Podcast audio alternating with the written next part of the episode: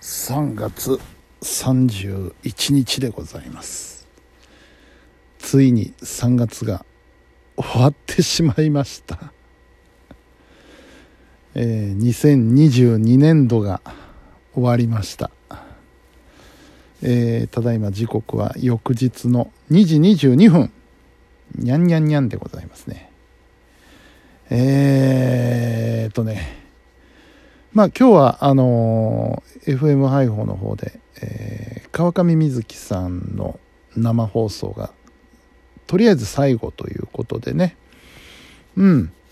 えー、まずねこの方が生放送するとあのファンの方がすごいんですよ。もうあの外のガラスの前にビシッとこう一列並ばれてね一生懸命応援されて。えー、写真を撮ってたり拍手してくれたりすごくあのリアクションの 豊かな方々なのでねあの非常にこう内側から見ててもあの番組やりながら楽しかったですね。やっぱり反応があるというのは何つけ嬉しいことですよ。まあ自分のことではないんですけど我がことのように 嬉しかったですね。うん。でまああ30分生放送終わりました。でまあいつものように、えー、その後、えー、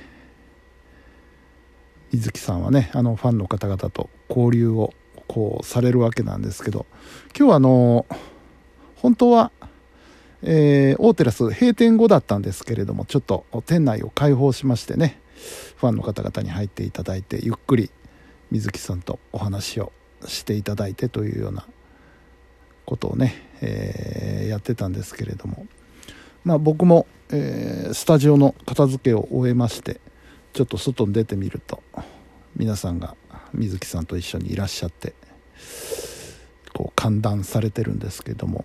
そんな中ね僕なんかにもあのー、挨拶をしてくれるファンの方がいらっしゃってうん嬉しかったですね。ミキサーですからね、言ってみりゃ、あの、裏方であり黒子なんで。うん、あの、ね、そんな気にしなくてもいいのにっていう気はするんですけど、やっぱりね、あのその、なんて言うんでしょう。まあ僕もいろんなね、ミュージシャンとか、えー、俳優さんのファンでもあったりするので、まあ分かるといえば分かるんですけれどもやっぱりその自分の好きな人推しですよね。推しの人がこう活躍する中でそれをサポートする人たちにもやっぱり感謝の気持ちっていうのはあのあるわけでね。すごくこう何て言うんでしょう。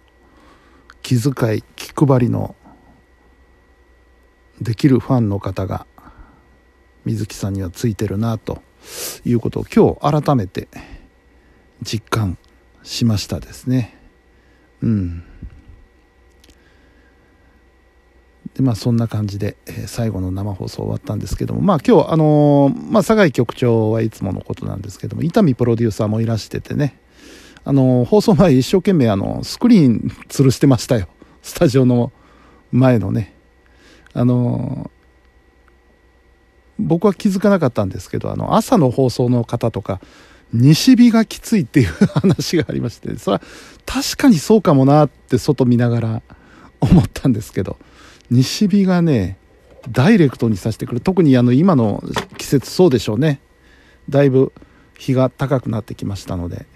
うん。ということであのスクリーンをねスタジオの前に設置していただきました。でちょっと見てみてくださいって言うからおなんか面白いものがあるのかなと思って見てみたらですね、えー、FM 配報のロゴがどんどんとこう入ったスクリーンだったんですね。特注品なんですよね。すごいなそこまでやるかと思いながらね見てたんですけど。うん。すごくあのー、頑張ってくださってるというか力入れてくださってるなっていうのはしみじみ感じますねこの放送局にね。うん、で何の話だっけ？えー、そうそう。でねまああのー、せっかくこういうご縁があったんでねこれっきりっていうのは非常にもったいないというのはまあ僕もそうですけど、えー、スタッフみんなの思いでもありまして、えー、早速次の番組の話がねちらちら出てました。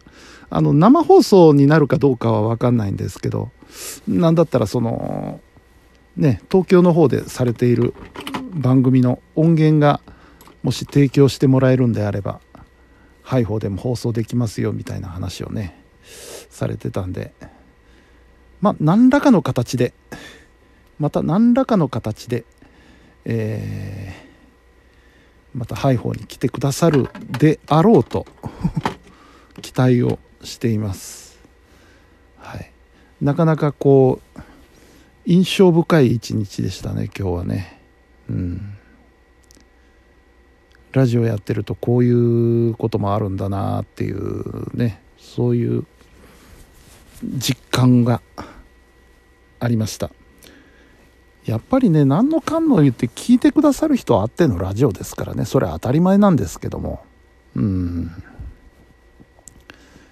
本当にリスナーさんというのはありがたい存在ですよ。うん。えー、そんなことがあったのが今日の8時からですね。うん。えー、でその前にはね、えー、ムームさんの生放送あったんですけどなんかよくわかんないんですけどね僕自分の個人の Facebook のアカウントからライブ配信が見れないようになってましてね、うん、ひょっとしてこれブロック状態になってんじゃないかって思うんですけど、うん、で、えー、ちょっとアカウントを切り替えてやったら入れたんでまあちょっと放送がね始まるまで、えー、ムームさんのライブ配信を見てました。スタジオで。FM 配報のスタジオで他局の番組を聞くっていうね。なんてやつだと思います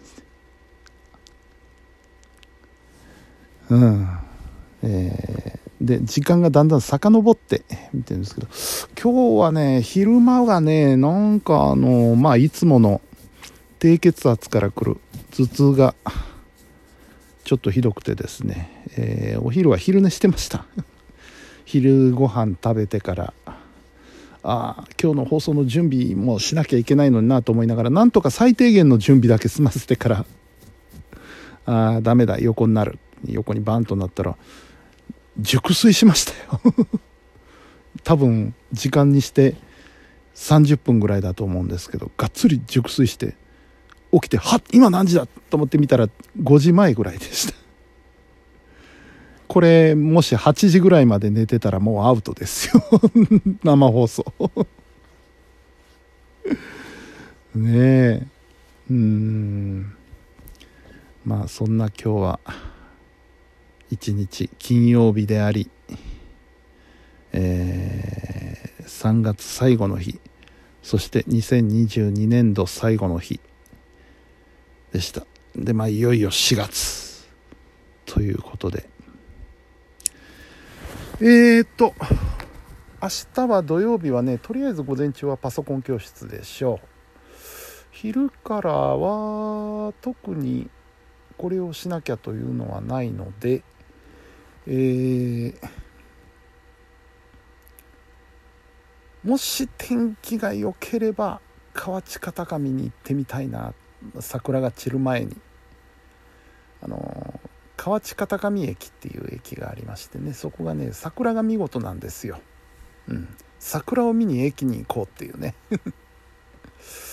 それをねまあできればやりたいなと思ってたのでもし土曜日お天気がいいようだと。お天気がいいというのは雨が降らないということではなくて光線の具合がね光量が光の量が豊かであれば行ってみたいと思います。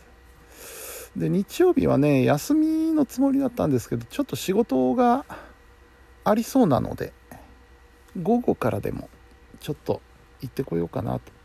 まあ別に無理に行かなくてもいい仕事ではあるんですけどえー、行かない理由もないので。うん。ただ休みたいっていうだけの話なのでね。まあちょっと行ってみようかなと思います。多分3時間ぐらいの話になると思うんですけど、うん、さあ4月が始まりました。いよいよ。いよいよ新年度でございます。とりあえずねとりあえずあの4日の生放送の準備を しとかないと。1時間番組ですからね。今までの倍やらないといけないわけでね。うん。なんとか日曜日までには完全に上げておきたいものですね。うん。そんな週末でございます。さあというわけで、えー、今日は寝るとしましょう。もう2時半だよ。うん。えー、というわけで本日も皆さんお疲れ様でした。そして今年度22年度お疲れ様でした。それではおやすみなさい。